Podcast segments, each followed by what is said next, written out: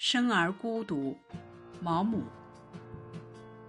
我们每个人生在世界上都是孤独的，每个人都被囚禁在一座铁塔里，只能靠一些符号同别人传达自己的思想，而这些符号并没有共同的价值，因此它们的意义是模糊的、不确定的。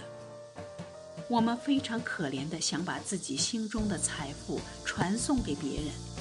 但是他们却没有接受这些财富的能力，因此我们只能孤独的行走，尽管身体相互依傍，却并不在一起。